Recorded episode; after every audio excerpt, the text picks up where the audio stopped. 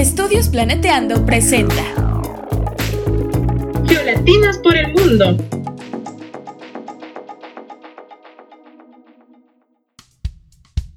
Hola, bienvenidos a nuestro primer episodio traducido del portugués al español, Geolatinas por el mundo.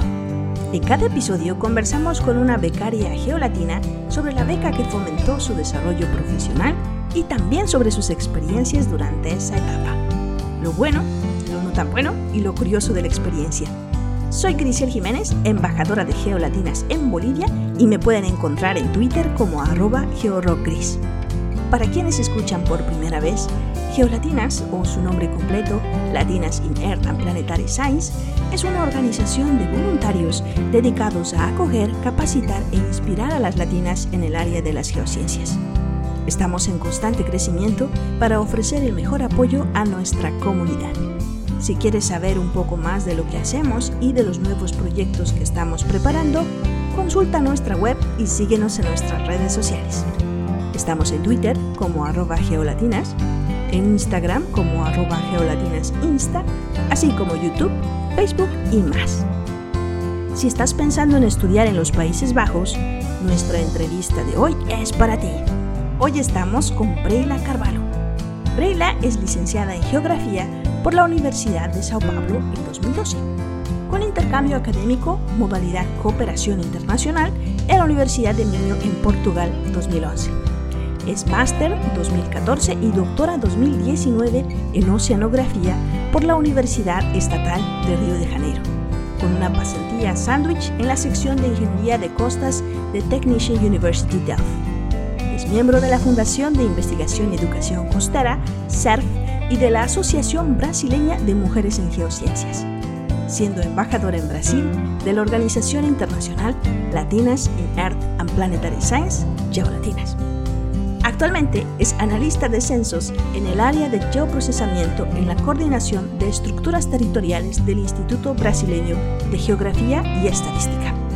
Tiene experiencia en geociencias con énfasis en geomorfología costera y dinámica sedimentaria de ambientes costeros, utilizando herramientas de geoprocesamiento y percepción remota. Muchas gracias Breila por tu tiempo y cuéntanos un poco sobre ti y cómo te interesaste en una carrera en ciencias de la Tierra. Hola Giselle y todos los que nos escuchan, muchas gracias por la invitación. Al finalizar el bachillerato, había aprobado el examen de ingreso a la carrera de periodismo, pero solo había aprobado en la universidad privada y me saldría muy caro pagar la matrícula. Entonces me inscribí en un examen de ingreso preuniversitario para que pudiera prepararme mejor e intentar ingresar a alguna universidad pública. Aquí en Brasil no hay tasas ni tasas de matrícula cuando se estudia en una universidad pública. A lo largo del curso me encantó las clases de geografía y me di cuenta de que era una, de que una ciencia que tenía todo lo que me gustaba. Excursiones, discusiones filosóficas y sociológicas, matemáticas, cartografía. Con las ciencias geográficas pude entender a partir de los conceptos geológicos, geomorfológicos de un lugar, como los aspectos culturales y organizativos de la sociedad y las interrelaciones entre ellos, solo por mencionar un ejemplo y tomando algunos cursos en el Instituto eh, Oceanográfico de la USP, me enamoré de la oceanografía. Perfecto, Breila, una gran experiencia sin duda alguna.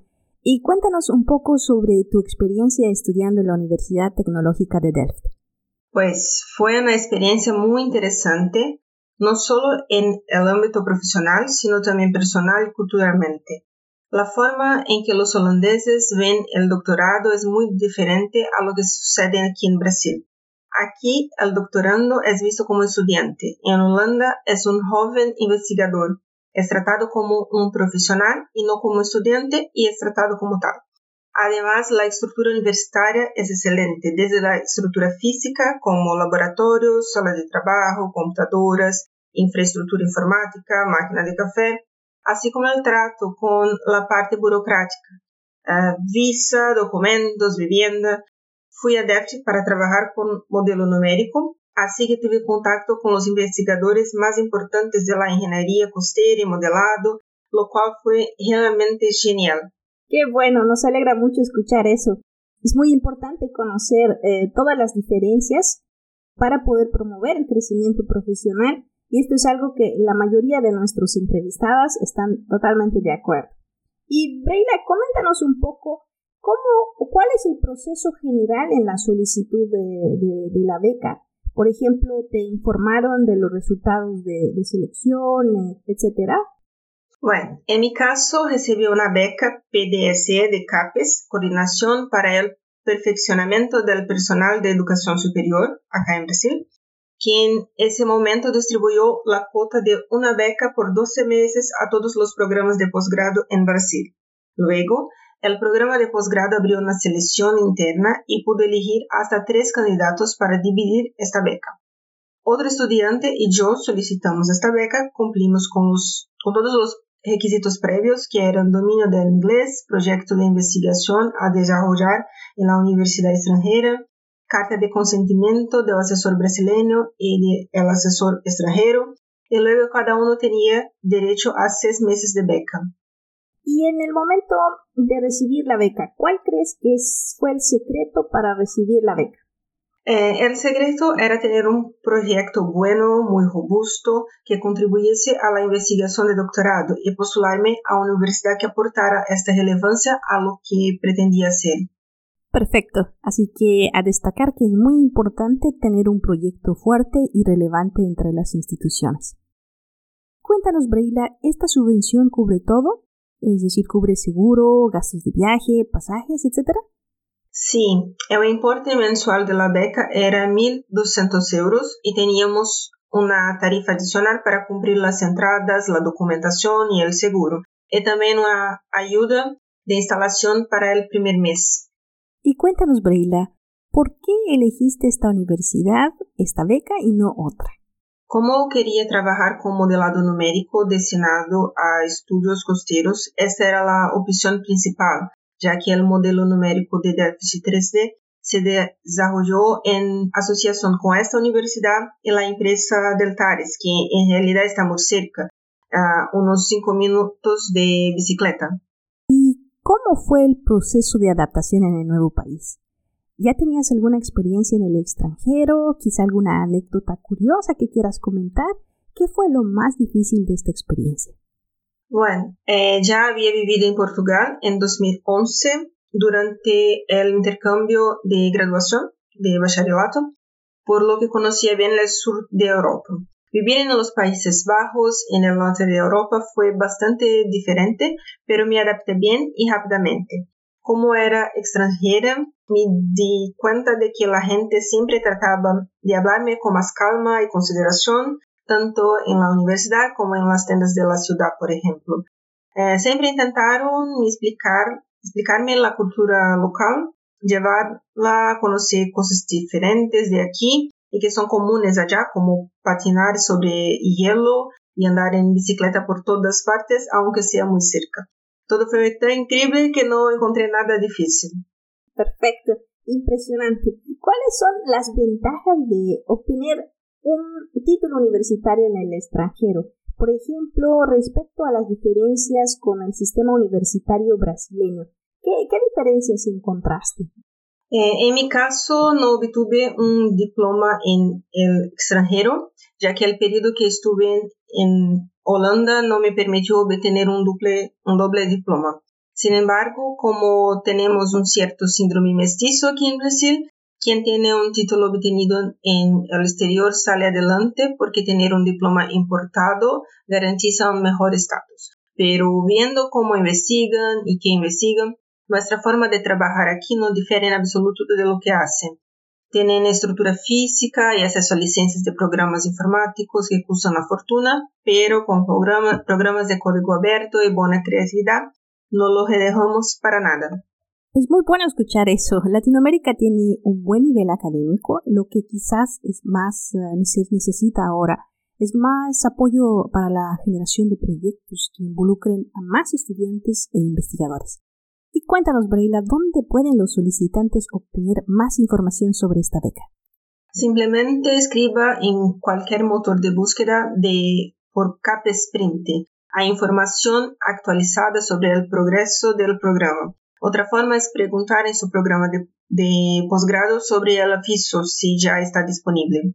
Muy bien. Y cuéntanos, ¿cuál es el papel de CAPES en este caso? ¿Quién es quien patrocina la beca?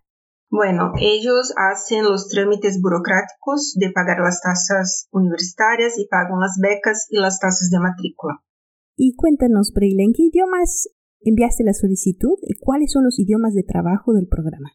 Toda la documentación está en inglés. El holandés sería muy, sería muy complicado para mí. El idioma oficial es el inglés por todo, desde la solicitud hasta el trabajo en la universidad. Muy bien, ¿y la beca que recibiste te permite estudiar en alguna universidad del mundo o solo requiere que estudies en una determinada universidad? Este tipo de beca te permite trabajar o estudiar en una sola universidad que se elige antes de salir de Brasil. Ok, perfecto. ¿Y cuáles son las condiciones de la beca? Sí, cuando finaliza el periodo de la beca, el becario tiene hasta 30 días para regresar al país de origen. Puedes de paso pedir prorrogar el periodo de la pasantía sándwich, pero tendrás que coger con los gastos ya que no extiende la beca. ¿Y existe algún límite de edad para obtener esta beca? Hasta donde yo sé no hay límite de edad para solicitar este tipo de beca. ¿Y cuál crees que es la forma ideal de aplicar todos los conocimientos eh, adquiridos en tu país de origen? Lo ideal es continuar la investigación, permanecer en la universidad o incluso en otro instituto de investigación. Sin embargo, la realidad brasileña es de cortes en los fondos para la ciencia y precariedad del trabajo científico, pues que es muy difícil continuar las investigaciones después que termina el doctorado. Leila, muchas gracias. Vamos a hacer una pequeña pausa y volvemos en unos minutos. ¿Siempre te has preguntado de dónde venimos? Entonces no puedes perderte el podcast El origen de la vida. Acá te enterarás de las teorías que explican nuestra existencia. No te lo pierdas. Estamos de vuelta y, bueno, preguntarte, Braille, en resumen, ¿cuál crees que fue el secreto para conseguir la beca? ¿Qué consejo nos podrías dar para una aplicación exitosa? Bueno, mostrar la relevancia de mi proyecto y que está eligiendo la universidad adecuada para desarrollarlo. Un consejo que doy es que hables primero con otros estudiantes que estaban en la universidad que pretendes ir para conocer cuáles son las dinámicas, qué líneas de investigación para posibles asesores, etc. Quien esté allí dará una mejor dimensión de cómo es el día a día de la universidad. Y bueno, para finalizar, Breila, por favor cuéntanos un poco acerca de tu experiencia en Geolatinas. Bueno, me convertí en parte de Geolatinas como revisora del proyecto Dry Runs and Peer Review y Carolina sugirió que fuera parte de otro proyecto. Entonces elegí ser embajadora, pero confieso que el volumen de trabajo y la dinámica de la pandemia hicieron de una de las embajadoras menos activa. Sin embargo, el 2021 apenas comienza y necesitamos difundir las geolatinas aquí en Brasil y estamos trabajando para eso. Muchas gracias, Breila, por tu tiempo y por compartir con nosotros el día de hoy. Muchas gracias por invitarme y espero que otros estudiantes puedan ah, saber cómo aplicar para estas becas y Cualquier eh, pregunta o duda puede eh, escribirme que estaré abierta para ayudarlos. Hemos llegado al final de nuestro programa y solo podemos agradecer nuevamente a Breila por su tiempo y por hablar con nosotros hoy. Te invitamos a seguir a Breila en Twitter, arroba bre barra baja campos, para conocer más sobre ella y sus proyectos. Les recordamos que pueden encontrar enlaces e información sobre las becas CAPES en la ventana de comentarios. Esté atento para el proceso de este año. Si tienen alguna pregunta o comentario, escríbanos a podcast.geolatinas.org. Haremos todo lo posible para ayudarlos. En la próxima edición de Geolatinas por el Mundo hablaremos con nuestra próxima invitada, Claudia Dueñas geóloga colombiana que nos hablará sobre su experiencia en los Estados Unidos con la beca Fulbright. No se lo pierdan. Recuerda visitar nuestro sitio web geolatinas.webley.com y síguenos en nuestras redes sociales para no perderte de nuestras actividades. en Twitter como arroba geolatinas, en Instagram como arroba geolatinas.insta, en YouTube búscanos como geolatinas, latinas in Earth and Planetary Science. Hasta la próxima, geoamigos.